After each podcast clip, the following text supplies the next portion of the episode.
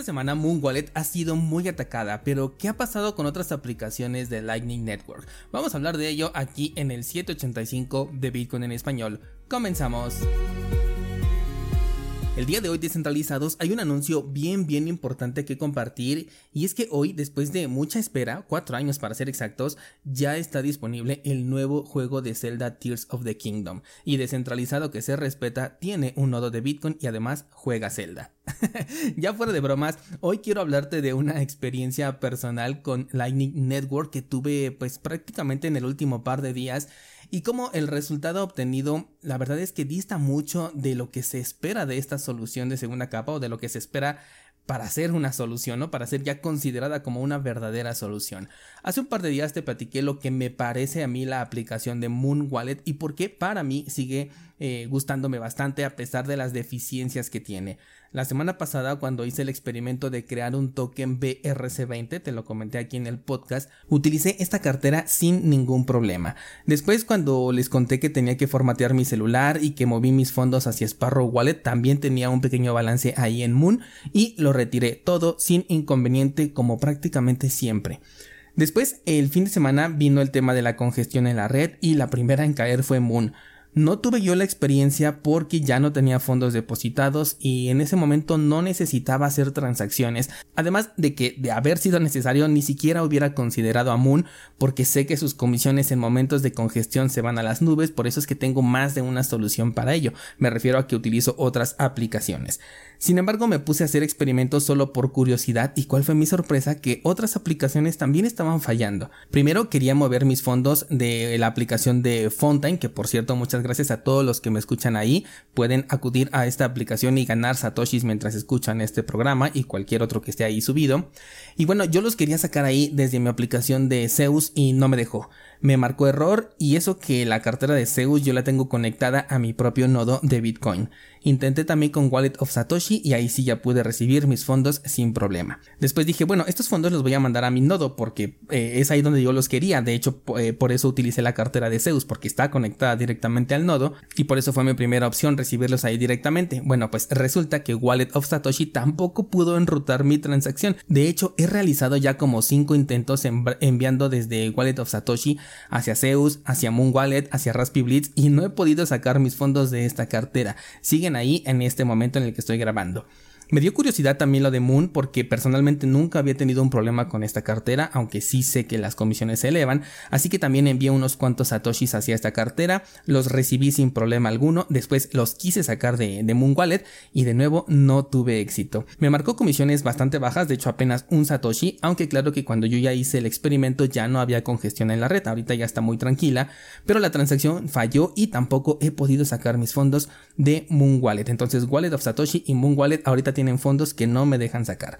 Si bien con Zeus fue con la que finalmente pude hacer un par de transacciones, la verdad es que durante un tiempo la conexión no se daba. Me ponía toda la pantalla en, rojo desde mi dispositivo Android y me decía que volviera a conectar mi nodo o bien que lo reiniciara para restablecer la conexión. Sin hacer ninguna de estas dos eh, cosas, de un momento a otro simplemente se conectó y todo funcionó con normalidad. Por último, en Raspberry Blitz no me deja generar facturas de Lightning Network, solamente me marca error y por lo tanto no podía yo recibir. Lo tuve que hacer a través de otra de las aplicaciones de de LND, a través de ellas ahora sí ya pude generar mi factura de recepción, pero desde la página principal simplemente me marcaba un error al crear una factura. Finalmente quise, bueno, instalé Blue Wallet, que se supone que es una de las mejores, pero nunca conseguí conectar mi cartera a lo que es mi propio nodo. Recordemos que Blue Wallet ya eh, te pide forzosamente conectarte a un nodo de Bitcoin para poder utilizarla. Y en este caso no creo que sea problema de la red, sino del nodo que utilizo, que como sabes es el de Raspberry Blitz y no tiene una integración directa con lo que, con lo que es Blue Wallet, pero de igual manera yo quise experimentar y no lo pude conectar, pero eh, no, no, lo voy a considerar como un error de la red como los otros que sí estamos eh, eh, marcando aquí, ¿vale? Eh, lo que quiero comentar es que Lightning Network es una red que sigue pues prácticamente en fase beta. De hecho, este es uno de los puntos más atacados por los seguidores que todavía quedan de, Bitcoin Cash cuando se argumenta que en Bitcoin ya tenemos pagos rápidos utilizando Lightning Network. Siempre dicen que eh, Lightning Network lleva en beta mucho tiempo, mientras que las transacciones en Bitcoin Cash ya son instantáneas, aunque eh, sin confirmaciones de por medio.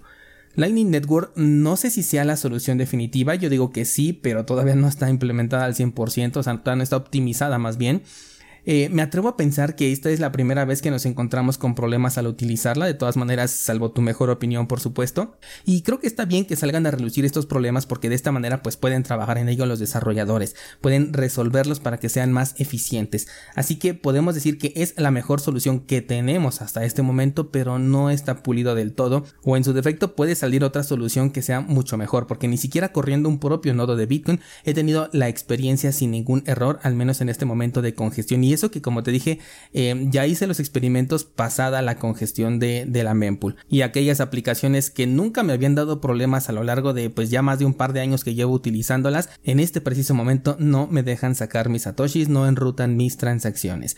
Hablo desde una experiencia completamente personal nuevamente, de hecho en Instagram les estuve compartiendo capturas de pantalla de estas transacciones fallidas desde las diferentes carteras que he mencionado. Eh, no me gusta la verdad darme cuenta que cuando más se necesita la segunda capa pues no has tenido el resultado esperado, aunque repito, nunca había tenido una mala experiencia con ninguna cartera de Lightning Network hasta el día de hoy. Y por si acaso quiero hacer la aclaración de que Lightning Network no se debe de ver afectada por la congestión que pueda existir en la mempool porque por eso es una segunda capa, se supone que no tiene nada que ver, lo único que podría llegar a ser un poquito más lento o en su defecto más caro es la transacción que se genera on-chain para poder enviar los fondos hacia la segunda capa porque eh, para entrar a ese contrato inteligente que es Lightning Network ahí sí se necesita una transacción on-chain.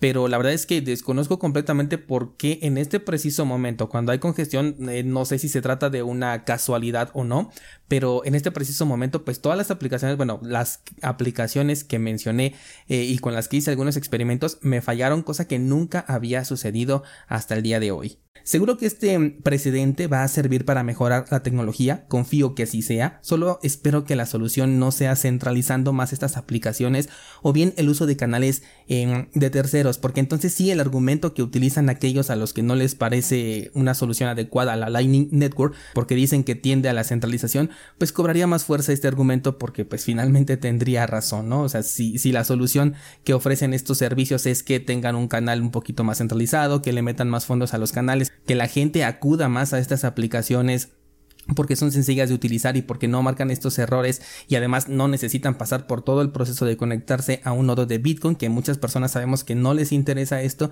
Bueno pues em, si la mayoría de uso de Lightning Network se realiza de esta manera podríamos considerarla con que su uso no el protocolo sino su uso pues es eh, mayoritariamente centralizado todo esto por decisión personal de cada uno de los usuarios porque siempre están las opciones de que no sea de esta manera porque el protocolo ese sí es descentralizado. Si tú utilizaste Lightning Network en esta semana, cuéntame por favor qué experiencia tuviste, qué cartera utilizaste, si tienes algunos eh, fondos que ahorita se encuentran detenidos, cuéntame por favor en qué cartera los tienes y si no tuviste ningún problema también dime qué servicios son los que estás utilizando. Si no he mencionado alguno de los que tú utilizas, eh, házmelo saber para que yo pueda instalarlo y hacer pruebas con ello y comentar comentarles posteriormente mi experiencia al respecto. Eso sería todo por el día de hoy. Muchas gracias y que tengas un excelente fin de semana jugando a Zelda, por supuesto.